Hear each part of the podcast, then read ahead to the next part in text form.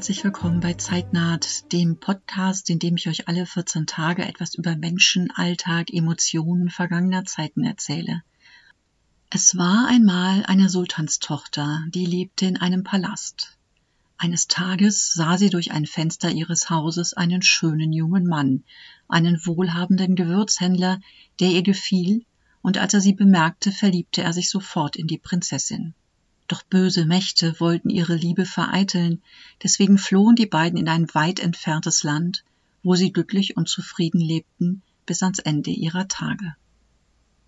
So oder so ähnlich hätte sie wohl lauten können die Geschichte von Sayida Salme, Prinzessin von Sansibar und Oman, und Heinrich Rüthe, einem Hamburger Kaufmann. Aber wie wir alle wissen, hält sich das Leben nur selten an die Spielregeln des Märchens, und bei Salme die sich in Deutschland Emily nannte, und Heinrich Rüthe war es nicht anders. Heute geht es um Salme, Prinzessin von Oman und Sansibar, die sich später Emily Rüthe nannte und mit einem Kaufmann in Hamburg lebte. Auf Salmes Geschichte wurde ich vor vielen Jahren durch eine Dokumentation aufmerksam und war neugierig, da ich selber aus der Hamburger Gegend stamme, wo Emily Rüthe mit ihrem Mann von Sansibar aus hinzog und deswegen habe ich das gleich angeschaut und fand die Geschichte unglaublich spannend. Inzwischen ist sie relativ bekannt, aber ich finde, dass die Lebensgeschichte von Emily Rüthe doch so außergewöhnlich ist, dass sie es verdient, noch etwas bekannter zu werden. Ähnlich wie Ginny Gunn aus der ersten Folge hat auch Emily Rüthe ein Buch über ihr Leben geschrieben. Und auch ihr Buch war etwas Einmaliges erzählte sie doch als erste Araberin in Deutschland in einer Autobiografie über ihr Leben. Ihr Buch gibt Einblick aus einer Innenansicht über das Leben einer Prinzessin an einem arabischen Sultanshof. Salme beschreibt darin Ereignisse aus ihrer Kinderzeit und das macht ihr Buch ausgesprochen interessant und einmalig und ungewöhnlich. Sie gewährt Einblicke in ein Leben, das man in Europa so überhaupt nicht kannte und das auch niemand einfach so als Tourist zu sehen bekam. Sayida Salme wurde am 30. August 1844 geboren als eine von 18 Töchtern des Sultans von Oman und Sansibar. Ihre Mutter war eine der Nebenfrauen des Sultans, eine Tscherkessin, die im Norden des Kaukasus geboren und schon als Kind als Sklavin nach Sansibar geholt worden war. Die Kinder von Nebenfrauen des Sultans, von denen es wirklich richtig viele gab, gehörten ganz selbstverständlich zur königlichen Familie, betrachteten einander als Geschwister, obwohl sie verschiedene Mütter hatten, waren erbberechtigt und trugen den Titel eines Prinzen oder einer Prinzessin. Auch Salme trug einen Titel und war eine Prinzessin von Sansibar und Oman. Es waren andere Zeiten damals. Als Salme geboren wurde, war Sansibar ein Teil Omans, was einigermaßen absurd ist. Oman liegt mehrere tausend Kilometer weit weg von Sansibar auf der arabischen Halbinsel, während die Insel weit im Süden vor der Westküste Afrikas liegt. Heute gehört Sansibar zu Tansania. Zwischen Oman und Sansibar liegen alle möglichen Staaten. Aber die Said-Dynastie, die damals herrschte, herrscht heute noch in Oman. 1730 wurde Sansibar dazu erobert und weil Salmes Vater die Insel zu einem Zentrum des Handels machen wollte, verlegte er seine Residenz dorthin, zu einem von 45 Palästen übrigens. Salme verbrachte dort offensichtlich eine glückliche Kindheit mit ihren zahlreichen Geschwistern, war unbeschwert und erstaunlich wenig durch Regeln beschränkt, wie sie später in ihrem Buch schreibt. Der Schulbesuch zum Beispiel für die Prinzen und Prinzessinnen verlief relativ lässig. Der Unterricht begann morgens draußen in einer offenen Galerie zwischen Haustieren, Pfauen, Papageien.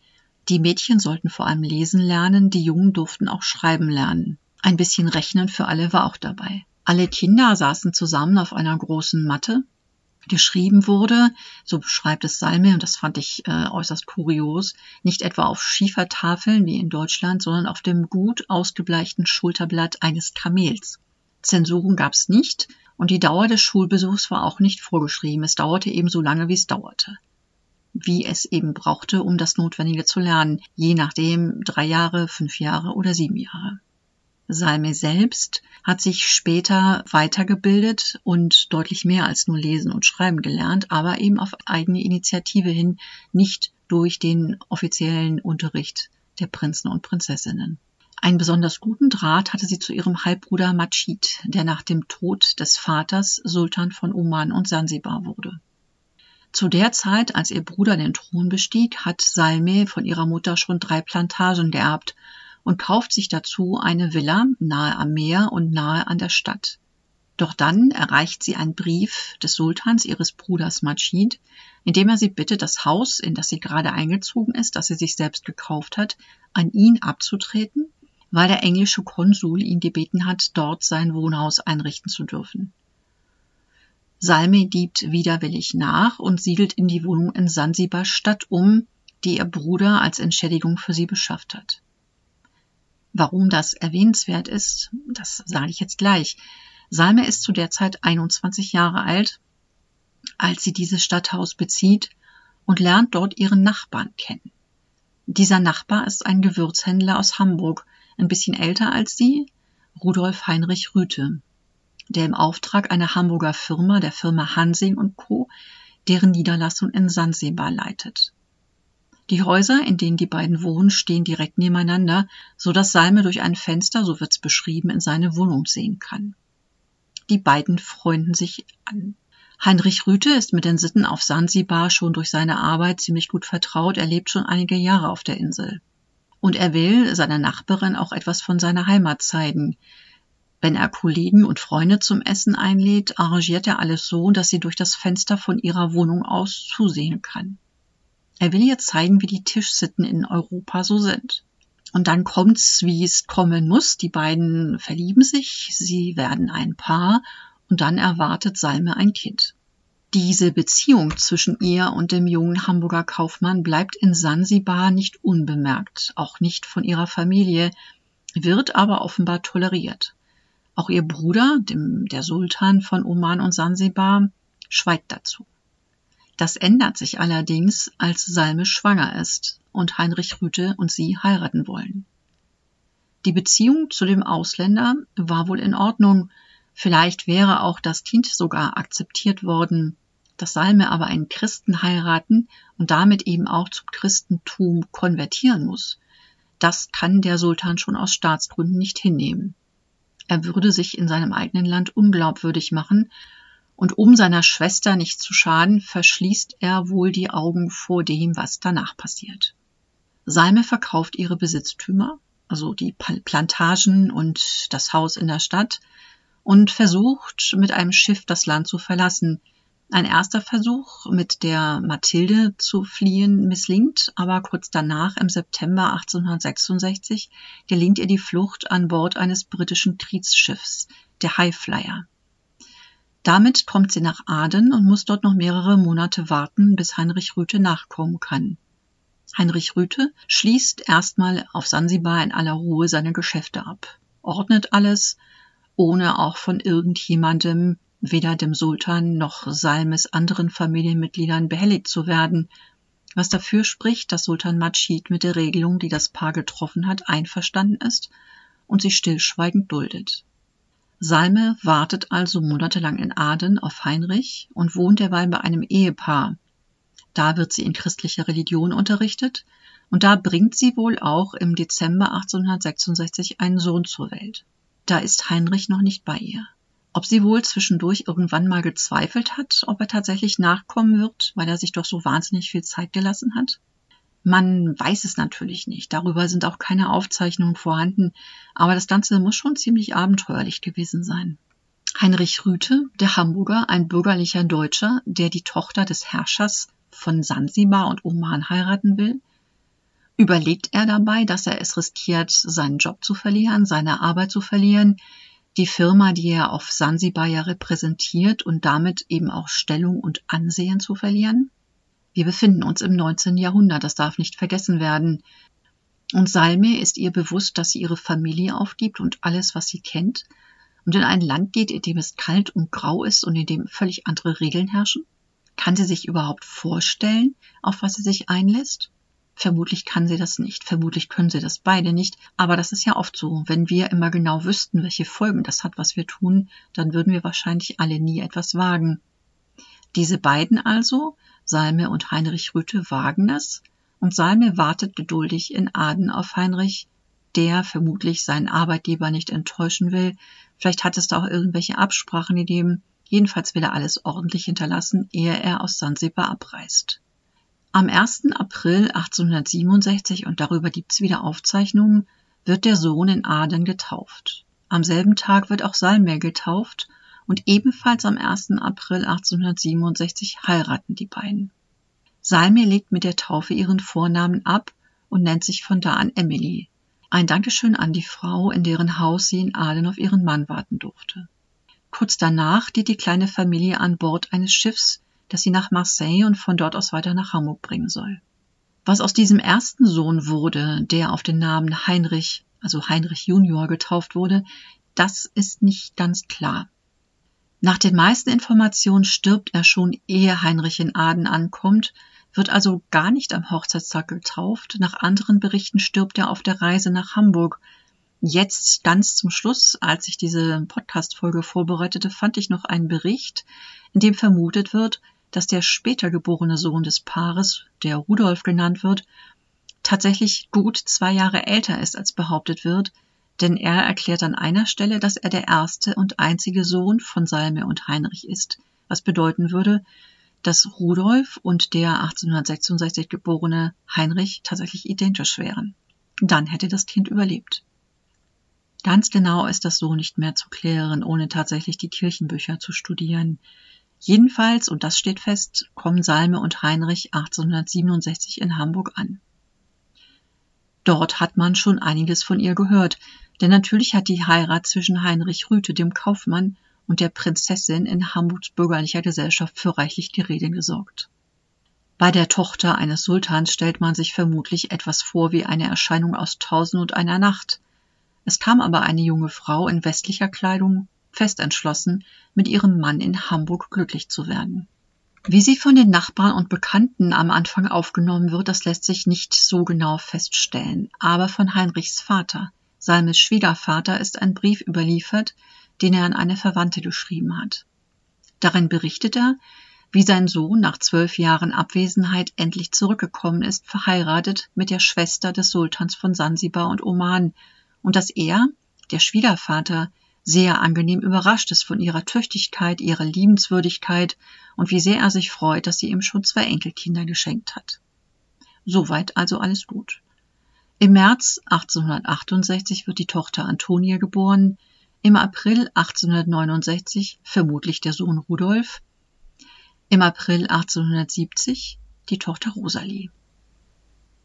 Wie gesagt, soweit sieht alles gut aus im Leben dieses doch sehr unterschiedlichen Paares, das in Hamburg ein finanziell gesichertes bürgerliches Leben führt, bis es zu einem Zwischenfall kommt. Im August 1870 wird Heinrich Rüthe beim Aussteigen aus der Hamburger Straßenbahn von einem der Wagen erfasst und überfahren. Mit 31 Jahren stirbt er bei dem Unfall. Damit ist Salme drei Jahre nach ihrer Ankunft in Hamburg Witwe. Eine junge Frau von Mitte 20 mit drei kleinen Kindern, von einem Tag auf den anderen mittellos, denn sie muss feststellen, dass sie nach Hamburger Recht keinen Zugriff hat auf das Vermögen ihres Mannes, sie darf das Erbe nicht antreten. In der Hamburger Gesellschaft hat sie als mittellose Witwe einen zusehends schwierigeren Stand und bald stellt sie fest, dass das Leben in Hamburg für sie zu teuer wird. Nach Heinrichs Tod hatte ihr Bruder, Majid, der regierende Sultan, ein Schiff nach Hamburg geschickt, beladen mit allem, was sie nach eigener Aussage für ein sorgloses Leben brauchen würde, aber Machid stirbt, ehe die Waren in Hamburg ausgeladen werden können, und Machids Nachfolger, Salmes anderer Halbbruder Bargasch, verhindert, dass seine Schwester diese Dinge bekommt. Dazu gibt's nämlich auch eine Vorgeschichte. 1859 war Salme noch in Sansibar, da war sie ungefähr 14 Jahre alt, in eine Palastintrige hineingezogen worden, die angeführt wird von ihrem Bruder Bargasch. Das Ziel war damals, Maschid zu stürzen. Als sich die britische Royal Navy einmischt, schlägt dieser Putschversuch fehl, Salme wird unter Hausarrest gestellt. Bargasch muss das Land verlassen. Als er ein paar Jahre später zurückkehrt, stellt er fest, dass sich Machid und Salme wieder vertragen haben. Bargash empfindet das als Verrat und das bekommt Salme zu spüren, als er in der Nachfolge seines Bruders den Thron besteigt. Und so kommt's, dass Machids Versuch, die in Not geratene Schwester zu unterstützen, von seinem Nachfolger wieder zurückgenommen wird. Nebenbei bemerkt ist es übrigens der Sultan Bargash, der den Sklavenhandel für den Sansibar unter seinem Vater und Bruder noch ein zentraler Umschlagplatz war, endgültig einstellt. Salme bleibt also tatsächlich nichts anderes übrig, als Hamburg zu verlassen und in kleinere Städte zu gehen, wo es sich für sie günstiger leben lässt. Sie versucht es in Dresden, in Berlin, in Köln und Rudolstadt. Richtig glücklich wird sie nirgends. Dafür träumt sie umso mehr von dem Land, in dem sie aufgewachsen ist und idealisiert es in ihrer Erinnerung wohl auch immer mehr. Ihre Kinder, die zusammen mit ihr oft bei bekannten und in sehr einfachen Verhältnissen leben, wissen in den ersten Jahren nichts von der Vergangenheit ihrer Mutter. Irgendwann kommt aber eines der Kinder aus der Schule nach Hause und fragt, ob es denn stimmt, was die anderen so erzählen, dass nämlich ihre Mutter eine echte Prinzessin ist. Salme selbst macht dieser Zwiespalt zwischen dem, was sie mal war, und der Art und Weise, wie sie dann leben muss, sehr unglücklich. Mehrere Male versucht sie Kontakt zu ihrem Bruder, dem Sultan, aufzunehmen, Sultan Bargash, und ihre Erbansprüche in Sansibar geltend zu machen. Einmal reist sie sogar nach London, wo Bargash sich zu jener Zeit aufhält und wartet sieben Wochen, also muss man sich mal vorstellen, sieben Wochen zusammen mit ihren Kindern auf ein Gespräch mit ihrem Bruder, aber Bargash verweigert ihr jedes Gespräch, er lässt sie nicht vor. Zu der Zeit, und da wird das Ganze wirklich äh, kurios, zu der Zeit hat sowohl die deutsche Regierung unter Bismarck als auch die britische Regierung Interesse an der Insel Sansibar. Beide Seiten benutzen Salmes Interesse an Sansibar und ihrer Familie dort, um ihre Bemühungen zu unterstützen. Die britische Regierung, die koloniale Interessen an Sansibar hat, verspricht ihr Unterhaltszahlungen für ihre Kinder, wenn sie auf ein Treffen mit dem Herrscher von Oman und Sansibar verzichtet. Salme gehorcht, bekommt aber trotzdem keinen Unterhalt. Auch Bismarck versucht mit Hilfe der Prinzessin seine Ansprüche auf Sansibar zu stärken. Zweimal, 1885 und 1888, ermöglicht er die deutsche Regierung, mit deutschen Schiffen in Begleitung deutscher Beamter nach Sansibar zu reisen.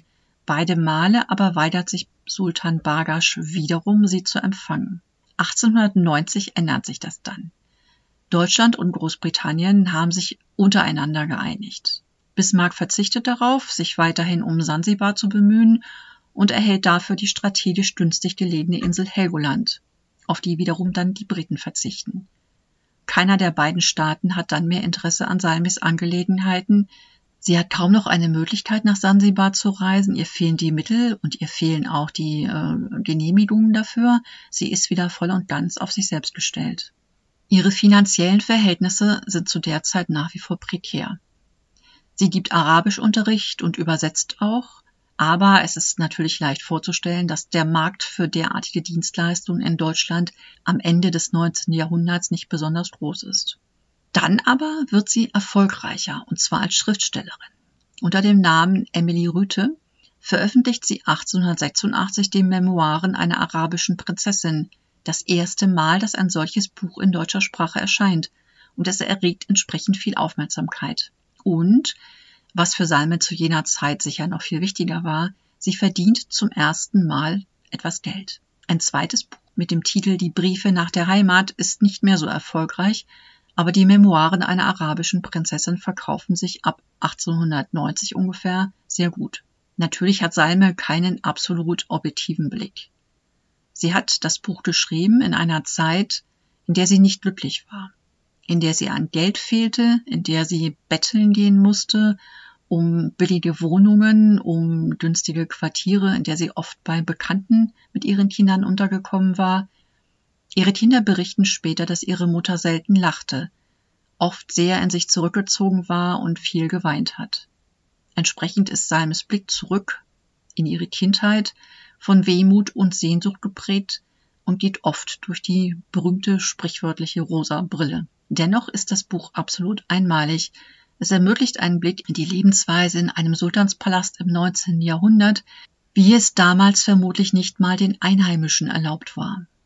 Und es zeigt den Blick einer Außenstehende auf die damalige Gesellschaft in Deutschland, in Hamburg, denn eine Außenstehende bleibt Salme, auch als Emily Rüthe.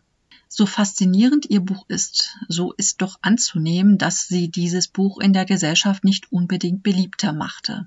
Denn ihr Blick auf Deutschland ist kritisch, was die Menschen vermutlich insbesondere deshalb traf, weil sich die Deutschen, die Hamburger, kulturell der arabischen Welt damals sehr viel überlegener fühlten. Und Salme ist eine gute und genaue Beobachterin. Sie sieht das Elend der Arbeiter und Arbeiterinnen in Hamburg und kommt zu dem Schluss, dass die Sklaven und Sklavinnen in ihrer Heimat ein besseres Leben hätten als die Menschen, die rund um die Uhr in dunklen Fabriken arbeiten, gefährlichen Stoffen ausgesetzt sind, schlechte Luft atmen und anschließend in engen, dunklen, schlecht belüfteten Mietskasernen leben, ohne Zugang zu frischer Luft und frischem Wasser. Salme fragt sich, mit welchem Recht die Deutschen dann eigentlich die Sklavenhaltung ihrer Heimat kritisieren. Auch am Zusammenleben der Ehepaare in Hamburg fällt ihr einiges auf und sie stellt die Frage, ob es nicht ehrlicher ist, wie in ihrer Heimat eine Hauptfrau und mehrere Nebenfrauen haben zu dürfen, als so zu leben wie in Deutschland, wo niemand darüber spricht, wenn der Mann neben seiner Ehefrau noch Verhältnisse hat oder sogar eine feste Geliebte irgendwo untergebracht hat, wenn über alles das hinter vorgehaltener Hand, wenn überhaupt, geflüstert wird. Und sie fragt, ob es nicht besser ist, offen so zu leben, als versteckt und heimlich so zu tun, als ob es anders wäre. Später, als ihre eigenen Kinder in Deutschland zur Schule gehen, kann Salme nicht wirklich verstehen, wie man darauf kommen kann, die Kinder zum Lernen zu motivieren, indem man sie stundenlang in einen käfigähnlichen Raum sperrt. Und was sie besonders entsetzt, das sind die hygienischen Zustände. Vier Gläser zum Wassertrinken für 200 Schüler, das findet sie entsetzlich. In ihren Augen ist es schwer nachzuvollziehen, warum man die Kinder zu Hause liebevoll aufzieht und auf ihre Gesundheit achtet und darauf, dass sie gut gekleidet und gut genährt sind, um sie dann in eine solche Einrichtung zu schicken. Sie hat, wie ich finde, nicht ganz Unrecht. Das Buch jedenfalls wird kritisch aufgenommen, aber es wird gekauft und es wird gelesen und die Einkünfte aus diesem Buch ermöglichen ihr ein relativ entspanntes Leben. Bis zum Ersten Weltkrieg schafft sie es, noch mehrere Reisen in den Nahen Osten zu unternehmen, für eine ganze Weile lebt sie in Beirut, wo ihr Sohn später Konsulatsbeamter ist. Von 1920 bis zu ihrem Tod lebt sie in der Familie ihrer Tochter Rosa in Jena. Erst 1922 bekommt sie aus Sansibar dann tatsächlich auch eine kleine Rente, eine Unterstützungszahlung, ausgesetzt von Bargaschs Sohn, der seinem Vater auf den Thron gefolgt ist. 1924 stirbt Emily Rüthe, wie sie sich da immer noch nennt die Prinzessin Salme von Sansibar und Oman. Sie wird auf dem Ohlsdorfer Friedhof in Hamburg beerdigt und es heißt, dass sie einen Beutel mit dem Sand von Sansibar mit ins Grab gelegt bekommen hat. Das Grab ist heute noch als prominenten Grab erhalten und 2007 wurde ein Erinnerungsstein für sie im Garten der Frauen auf diesem Friedhof aufgestellt, als Mahnmal gegen Diskriminierung. Auf Sansibar gibt es ebenfalls Erinnerungen an sie. Im Geschichtsmuseum im Sultanspalast von Sansibar ist der arabischen Prinzessin, die nach Hamburg ging, ein Zimmer gewidmet. Es ist mit zeitgenössischem Mobiliar aus den 1860er Jahren ausgestattet und ausgestellt sind auch einige ihrer Schriftstücke und Kleider. Das wichtigste Zeugnis aber, das sie hinterlassen hat, ist ihr Buch und ich kann es wirklich empfehlen, die Memoiren einer arabischen Prinzessin sind heute noch durchaus lesenswert. Und das war's schon wieder mit der heutigen Folge von Zeitnaht. Ich hoffe, es hat euch gefallen. Wenn ja, würde ich mich freuen, wenn ihr in zwei Wochen wieder zuhört, wenn es eine neue Folge gibt von Zeitnaht, dem Geschichtspodcast für Menschen, Alltag, Emotionen. Bis dann, habt's fein.